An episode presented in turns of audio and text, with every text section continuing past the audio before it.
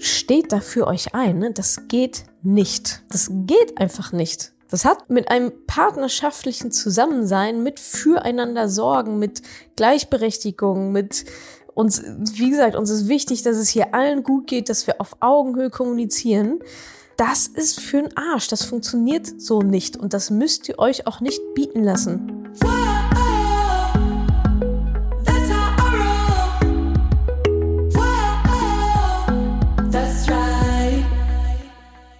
Salut, Money Pennies, herzlich willkommen zu einer neuen Ausgabe vom Money Call. Ihr schickt mir eure Fragen per WhatsApp-Sprachnachricht und ich beantworte die dann im Podcast. Wenn auch du deine Frage loswerden möchtest, ist natürlich alles for free hier.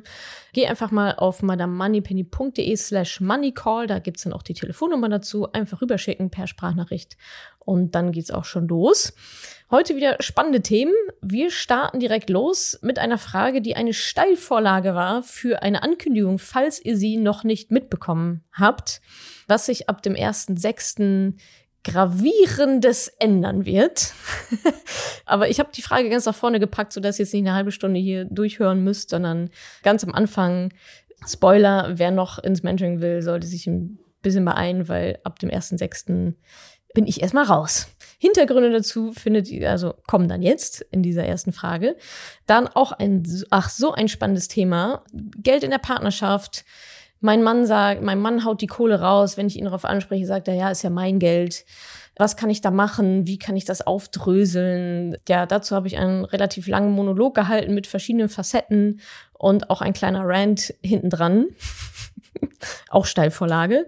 Dann kam noch die Frage, was passiert eigentlich, wenn mein Broker pleite geht? Ist dann meine Kohle weg? Kickt dann die Einlagensicherung rein? Was muss ich eigentlich tun? Und ist es möglich, meinen Broker auch zu wechseln? Wie geht das? Kostet das was? Und dann noch die letzte Frage, wie läuft das eigentlich, wenn ich dann in Rente gehe und halt die Kohle brauche? Was passiert dann mit meinem Depot, mit meinen ETFs, mit meinen Investitionen, so dass ich dann das Cash auch wirklich auf dem Konto habe? Ja, wie gesagt, wenn ihr auch Fragen habt, madamoneypenny.de slash moneycall, da findet ihr die Nummer, schickt einfach rüber.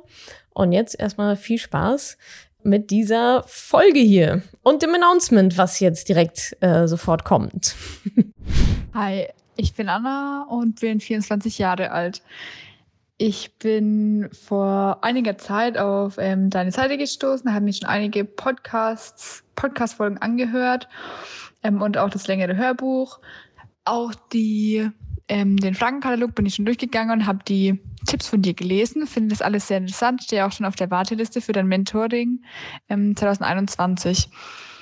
Das Thema ETFs ähm, finde ich super spannend und ich würde auch gerne direkt loslegen. Wollte kurz fragen, ob du irgendeine bestimmte Seite, einen bestimmten Anbieter empfehlen kannst, wo man am besten mit den ETFs starten könnte.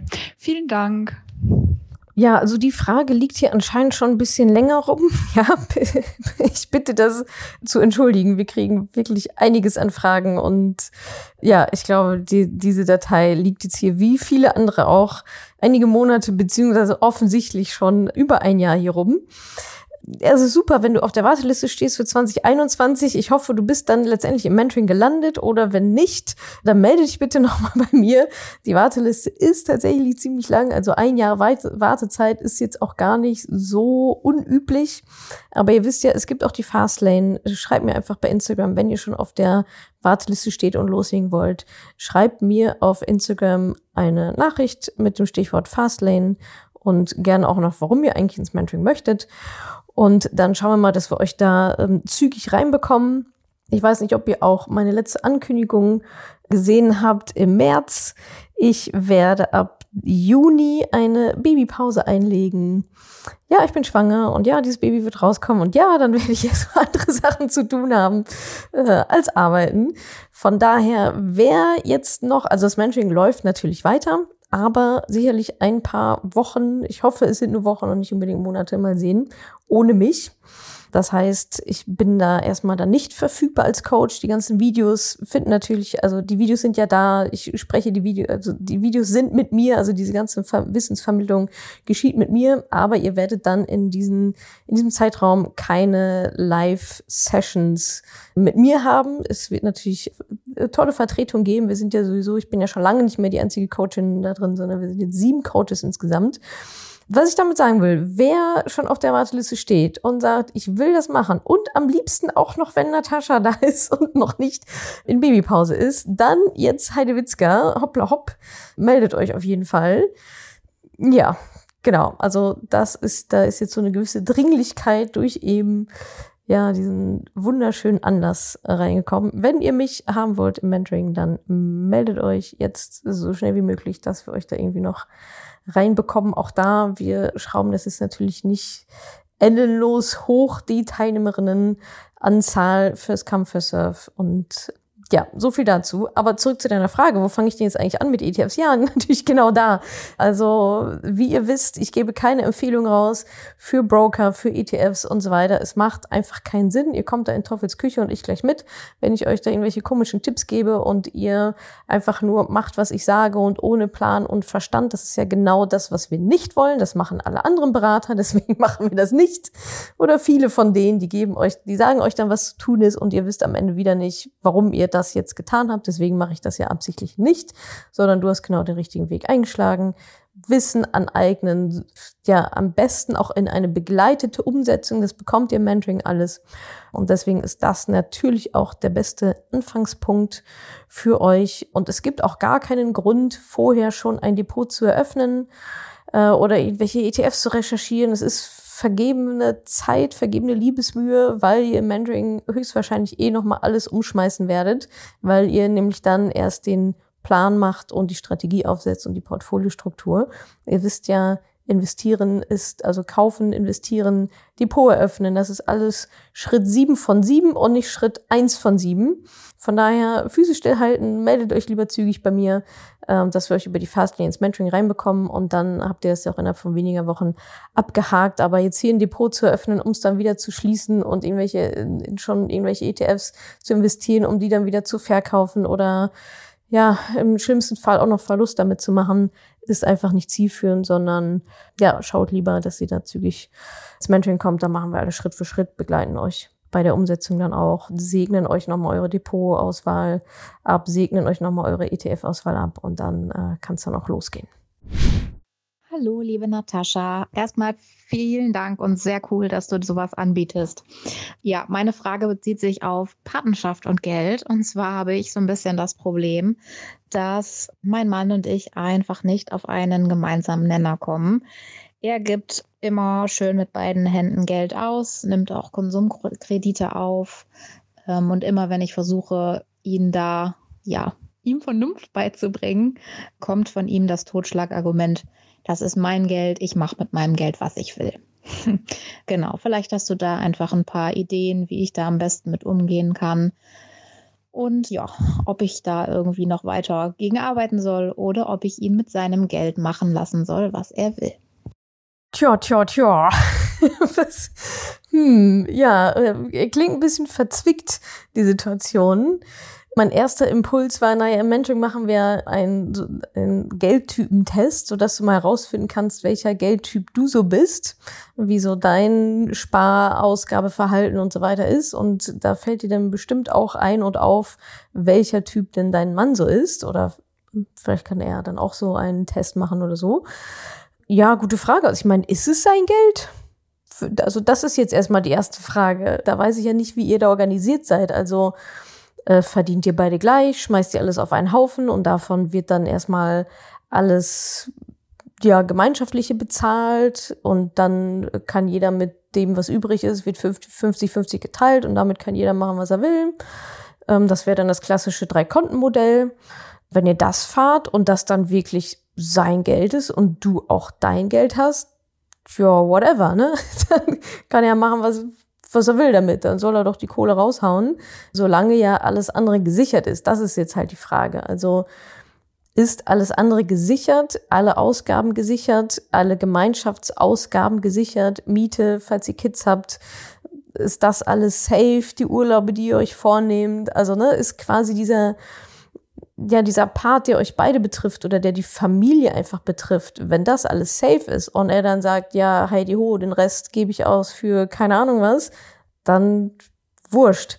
Wenn es aber andersrum ist, dass eben die Familienfinanzen nicht gesichert sind und nicht gut strukturiert sind und da immer wieder Löcher reingerissen werden, die euch als Familie in die Bredouille bringen oder wo du dann Kompromisse machen musst oder die Kids oder was auch immer, dann geht das natürlich nicht. Aber dann ist es auch nicht sein Geld. Wenn jetzt die Konstellation noch ein Stückchen härter ist, dass er sagt, na ja, ich bringe hier das Geld ran, du, liebe Frau, bringst kein Geld ran, das heißt, oder weniger, das heißt, die Familienfinanzen sind quasi mein Geld, sind meine Finanzen, dann ist das halt eine Arschlochnummer so. Dann geht das natürlich gar nicht. Also wenn er der Ernährer der Familie ist, dann ist er natürlich, steht er natürlich in der Verantwortung, auch diese Familie zu ernähren und dazu, dafür zu sorgen, dass es da eine finanzielle Sicherheit gibt. Und zwar nicht nur jetzt oder morgen, sondern halt auch in 40, 50 Jahren. Das, die Informationen habe ich jetzt leider nicht. Wenn wir jetzt einzeln sprechen würden, würde ich die, genau diese Fragen stellen, wie denn die Overall-Konstellation ist. Also was heißt, es ist mein Geld? Aber es scheint dich ja zu besorgen. Das heißt, ich gehe davon aus, dass es eigentlich vielleicht nicht so richtig alleine sein Geld ist, weil sonst könnte es dir ja egal sein. Was da natürlich schon noch mitschwingt, wenn Kids im Spiel sind, ist es also die gewisse Vorbildfunktion. Ja, also, aber das, wie gesagt, wenn, wenn die Kinder dann sehen, ja, okay, es ist ja alles safe, äh, wir können unsere Miete bezahlen, es gibt Weihnachtsgeschenke, wir haben genug Essen, wir fahren in Urlaub und Papa macht da zwischendurch mal noch so sein eigenes Ding und Mama macht auch ihr eigenes Ding, dann ist das ja, klingt das ja erstmal sehr gesund. Es ist aber eine Frage der Prioritäten. Steht die Familie an erster Stelle und dass da alles safe ist? Oder stehe ich mit meinen Trips mit den Jungs an erster Stelle und die Familie kommt dann als zweites? Das geht in meiner Vorstellung, geht das dann natürlich nicht. Also, ja, vielleicht schaust du da noch mal rein. Nach der Definition ist es wirklich sein Geld was übrig bleibt von die Familie ist versorgt, alle sind versorgt, alle sind sicher, alle Versicherungen sind bezahlt, die DF-Sparpläne sind bedient und so weiter. Oder ist es eher so ein bisschen die Nummer, naja, ich bringe die Kohle rein, deswegen darf ich die auch wieder ausgeben und du hast dich nach mir zu richten. Das hätte er dann mit Gleichberechtigung und Augenhöhe und so weiter gar nichts zu tun. Da müsste man da eben nochmal reinschauen, wie ist es zu so einer Machtverschiebung gekommen und wie kann das auch wieder aufgehen gelöst werden? Wie kommst du da wieder auf das Level Augenhöhe? Weil das ist natürlich ganz insgesamt keine schöne Situation, weil dann haben wir nämlich genau das, diese Abhängigkeit. So, der, der das Geld verdient, der bestimmt auch darüber und alle anderen haben sich danach zu richten und nach mir die Sinnflut und alles egal, kannst ja arbeiten gehen, ja, verdien doch dein eigenes Geld, ja, aber ich mache ja hier Haushalt und die Kids und so weiter, ja, pff, ist ja nicht mein Problem will ich dir nicht unterstellen. Ich mache jetzt gerade so das Fass eher auf, falls sich da jemand noch, noch jemand wiederfindet in so einer ähnlichen Situation, will ich nur gerade, denke ich gerade laut nach, was die Facetten sein könnten oder die Hintergründe sein könnten und euch auch aufzuzeigen, hey, was ist cool und was ist halt einfach nicht cool. Was, was, was geht eigentlich gar nicht. Und was gar nicht geht, ist natürlich so eine, ja, Machtausübung, selbst wenn er die hat, selbst wenn das so die Verhältnisse sind, dann habt ihr euch da aber hoffentlich vorher drauf geeinigt und beide haben dem zugestimmt und wenn nicht, dann muss das jetzt nochmal aufgearbeitet werden. Aber wer das Geld hat, hat die Macht und alles andere ist mir egal. Alle richten sich nach mir, hat natürlich mit Familie und Gemeinschaft und Partnerschaft und Gleichberechtigung und wir wollen, dass es hier allen gut geht, sehr, sehr wenig zu tun. Also darfst du da, glaube ich, nochmal in die Analyse, in die Reflexion, um dann wirklich zu schauen, wo liegt denn da der Hase im Pfeffer und was müssen wir auflösen, dass diese Harakiri, dieses Harakiri-Verhalten, falls es denn dann eins ist, eins sein sollte, ja so natürlich nicht weiter fortgeführt wird. Wenn sich da jetzt jemand von euch drin wiederfindet in so einer Situation, die ich gerade beschrieben habe, ich bringe hier das Geld rein und deswegen darf ich ja auch bestimmen, steht da für euch ein. Ne? Das geht nicht. Das geht einfach nicht. Das hat mit Partnerschaft, mit einem partnerschaftlichen Zusammensein, mit füreinander sorgen, mit Gleichberechtigung, mit uns, wie gesagt, uns ist wichtig, dass es hier allen gut geht, dass wir auf Augenhöhe kommunizieren. Das ist für einen Arsch. Das funktioniert so nicht. Und das müsst ihr euch auch nicht bieten lassen.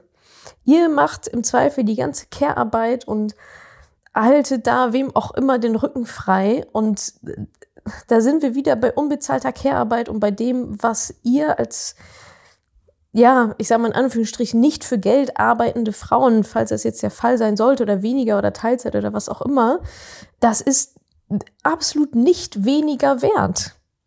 Nur weil es da halt kein Euro für gibt, aber es hat ja einen Gegenwert in Euro. Den gibt euch leider nur niemand. Eigentlich müsste das aber so sein. Ja, das, da sind wir wieder beim Thema Ausgleichszahlung. Es kann nicht sein, dass ihr zu Hause bleibt, euch um die Kids kümmert, Karriere zurückschraubt, finanzielle Vorsorge zurückschraubt und dafür keinerlei Ausgleich und also dafür keinerlei Ausgleich bekommt und nur die Nachteile davon habt. Während jetzt in diesem Beispiel der Mann Karriere macht, weiter ganz normal arbeitet, äh, mehr verdient, Vorsorge betreibt und so weiter und dann noch sagt, ja, das ist ja mein Geld. Also kann ich damit auch machen, was ich will das, also manchmal braucht man ja so ein bisschen Reality-Check, gerade in Partnerschaften. Also spinne ich jetzt oder spinnt die andere Person? Und in dem Fall ist es ganz klar, die andere Person spinnt. Wer das mit euch macht, hat echt den Schuss nicht gehört. Und ja, wenn sich das vielleicht auch jetzt schon so eingeschliffen hat über ein paar Jahre oder so, das heißt nicht, dass es so bleiben muss. Es heißt halt einfach nur, dass niemand drauf geachtet hat, dass ihr das nicht angesprochen habt. Vielleicht hat sich das so eingeschlichen über die Jahre, ist ja dann oft auch ein Prozess. Aber dann ist jetzt der Zeitpunkt, da mal reinzugucken und zu sagen, so, Freundchen, jetzt mal hier Attacke, was ist hier los? Wollen wir das jetzt vernünftig hier klären wie erwachsene Menschen und wollen wir eine Partnerschaft auf Augenhöhe führen? Oder willst du weiter dein Ego-Ding hier durchziehen?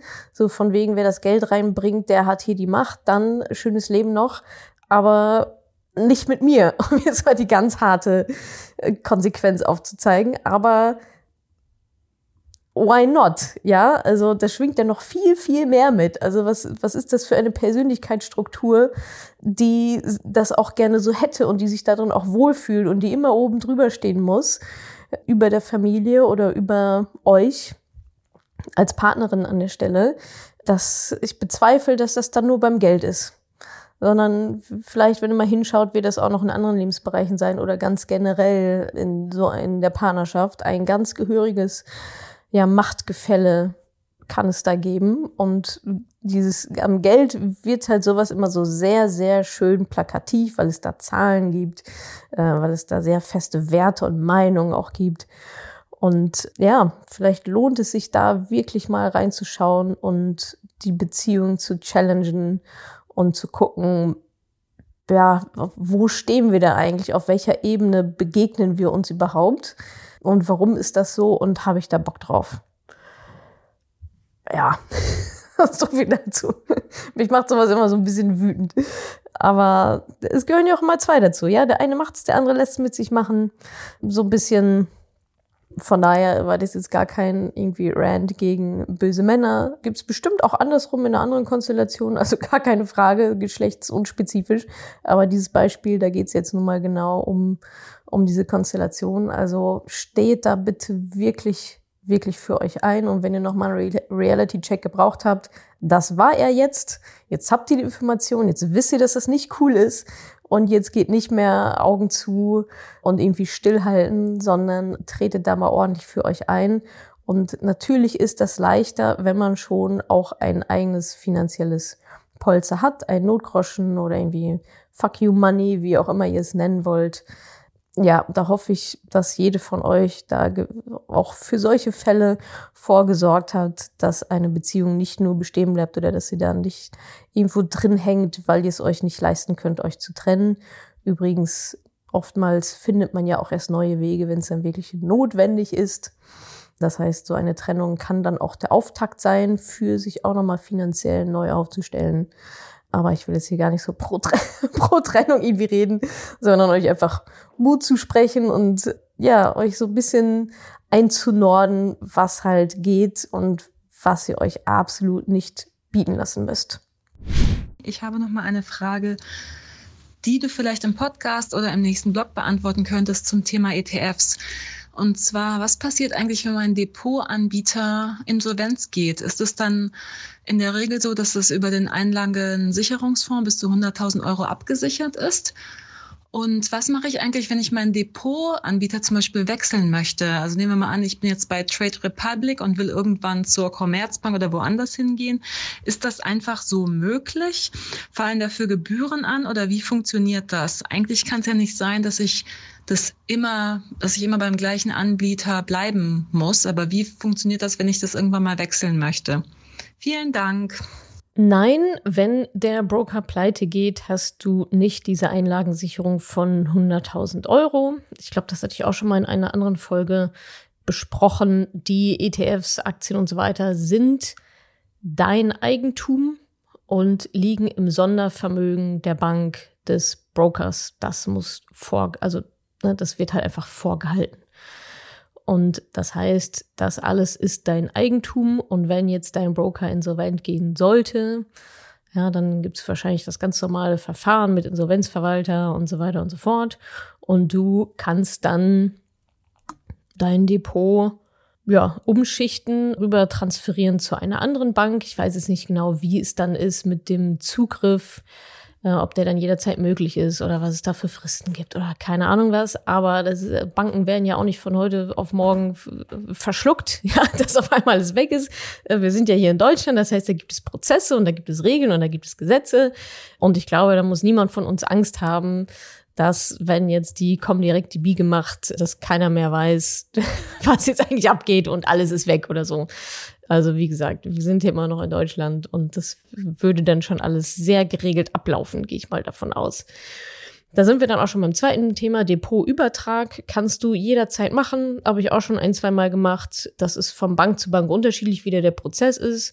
Mittlerweile ist es bei den meisten so, dass es ziemlich einfach möglich ist, bei den Banken das dann anzumelden und zu sagen, bitte transferieren Sie die und die Fonds auf dann jetzt das und das Depot, dann brauchst du deine Depotnummer, dann trägst du das da ein. Also es ist ein ganz normaler Antrag ich glaube auch gar nicht mehr mit PDFs oder irgendwie was ausdrucken oder so, sondern der letzte Depotübertrag, den ich gemacht habe, war alles komplett online und dann bestätigst du das mit deiner, mit einem TAN-Verfahren ganz normal wie eine Überweisung. Und dann dauert das ein paar Tage und dann siehst du da deine ETFs, die erst bei Depot A waren, sind dann jetzt in Depot B bei der anderen Bank.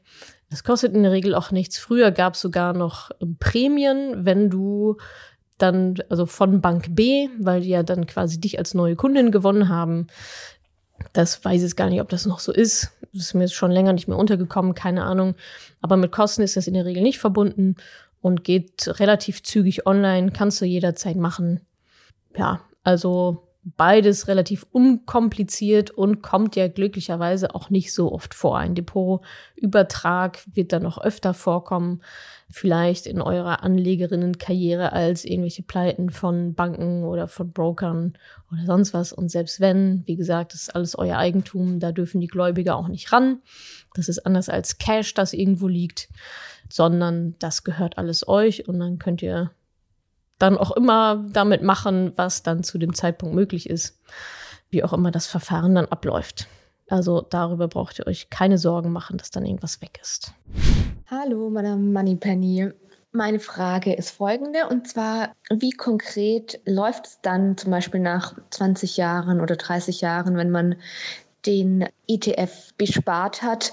Also zum Beispiel, wenn man dann 60 ist oder 65 und ähm, man möchte und bekommt kein Gehalt mehr und eben eine geringere gesetzliche Rente oder so.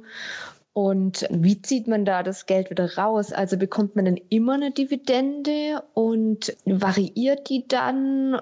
Oder kann man sich da wahrscheinlich auch eher nicht drauf verlassen? Wie viel Prozent sind das in der Regel? Oder mache ich so, dass ich zum Beispiel einen Teil der Aktien oder eben einen ETF oder einen ETF zum Beispiel verkaufe und den Erlös dann auf Tagesgeldkonten packe und mir das dann monatlich überweise, wie so eine Art Gehalt. Ähm, das ist mir irgendwie noch nicht so ganz klar, wie das dann genau läuft. Ja, das waren eigentlich meine Fragen. Ansonsten, ich habe gar nicht meinen Namen gesagt. Ich heiße Nora. Vielen Dank. Ich wünsche noch einen schönen Abend. Tschüss. Ja, da sind wir beim Prinzip der goldenen Gans. Die goldenen Gans funktioniert ja so, dass ihr anspart, anspart, anspart, die goldene Gans richtig fett stopft. Das heißt, ihr macht euren Sparplan, eure Einmalinvestition, was auch immer. Euer gesamtes Investment ist dann die goldene Gans. Und idealerweise, wenn das alles auch schön ausgerechnet ist und alles inklusive Inflation und Steuern und steuerfreie Beträge und was da noch so alles auf dich zukommt, vernünftig ausgerechnet ist, dann ist es so, dass du idealerweise von den goldenen Eiern lebst, die die Gans legt. Das heißt, von den Kursgewinnen. Ähm, genau. Und wie läuft das dann konkret ab? Das wäre dann eben so, ja, die goldene Gans legt diese Eier, das sind dann halt die Gewinne. Und dann, also angenommen, du hast eine Million Euro in deinem Depot und diese eine Million Euro werfen jetzt immer 100.000 Euro pro Jahr ab. Mal mehr, mal weniger natürlich, je nachdem, wie die Kurse stehen und ob Krise oder nicht und so weiter. Da hatte ich jetzt auch schon mehrmals besprochen, was dann zu tun ist. Angenommen, du hast dann quasi einen Überschuss von 100.000 Euro in diesem Jahr dann würdest du die 100.000 Euro oder ETFs, Aktien, was auch immer du da drin liegen hast, im Wert von 100.000 Euro dann verkaufen. Wenn du nur 60.000 brauchst, dann nimmst du natürlich nur die 60.000. Das hast du vorher aber alles ganz wunderhübsch ausgerechnet. Dann, genau, würdest du eben genau das verkaufen. Der Rest bleibt weiter investiert. Und du lebst dann eben idealerweise von diesen Eiern. Bei manchen reicht das nicht. Da muss man das ein bisschen anders rechnen, weil vielleicht die Zeit nicht mehr so richtig reicht oder so. Das heißt, da kann es auch passieren, dass die Gans vielleicht nicht komplett groß genug ist für, wenn ihr in Rente gehen wollt. Und dann sind es eben die Eier und vielleicht noch ein Stückchen vom Schwanz hin und wieder, ja, so, so scheibchenweise, dass man die dann doch abnehmen muss. Natürlich so wenig wie irgendwie möglich, dass der Rest dann schön investiert bleibt. Da gibt es verschiedene Methoden. Das ist dann individuell und muss, wie gesagt, vernünftig einmal aufgesetzt und ausgerechnet werden. Aber das ist so die Methode, die ja dann letztendlich für alle gilt. Sparen, sparen, sparen, anspannen, anspannen, investieren, investieren, investieren. Dann kommt Tag X, wo du sagst, ja, schön, ja, jetzt zahle ich nichts mehr ein. Die ganz hat jetzt die eine Million, anderthalb, zwei, wie viel auch immer ihr braucht. Und dann fange ich jetzt eben an, diese Eier nicht mehr zu reinvestieren, was ihr normalerweise auch tun würdet bis dahin. Die Gewinne werden ja auch wieder reinvestiert braucht ihr nicht auf dem Konto, ja, ihr verdient ja noch Geld, ihr zahlt ja ein, wäre ein bisschen Quatsch, das einmal von links nach rechts und wieder hochzuschieben. Und dann kommt, ähm, wie gesagt, dieser Zeitpunkt, an dem dann die Auszahlungen relevant werden. Dann verkauft ihr, lebt von dem Geld. Das könnt ihr monatlich machen, das könnt ihr vierteljährlich machen, jährlich, wie auch immer. Wird dann natürlich nett versteuert. Ist auch alles vorher mit einberechnet, Inflation und so weiter. Und dann funktioniert das so. Dann habt ihr euch da euer passives Einkommen hingestellt, eure Rente selbst gebaut. Vielleicht dann noch in Kombination mit anderen Faktoren, mit einer Versicherung oder mit Immobilien oder was auch immer da eure Strategie ist. Und wie gesagt, wenn das alles ganz hübsch ordentlich ausgerechnet ist und alle Faktoren berücksichtigt sind und alle Fehler vermieden wurden, dann klappt das auch ganz wunderbärchen. Ich hoffe, ich konnte dir in dieser Podcast-Folge einiges Neues vermitteln und vor allem Lust auf mehr machen. Wenn dem so ist, wenn du dranbleiben möchtest, dann habe ich was für dich, nämlich meinen kostenlosen Newsletter. Dort bekommst du regelmäßig Tipps, Tricks sowie alle Neuigkeiten aus dem Madame Moneypenny Universum, denn News gibt es dort immer zuerst. Also einfach kostenlos anmelden auf www.madamemoneypenny.de slash newsletter und dann bekommst du schon ganz bald Post von mir.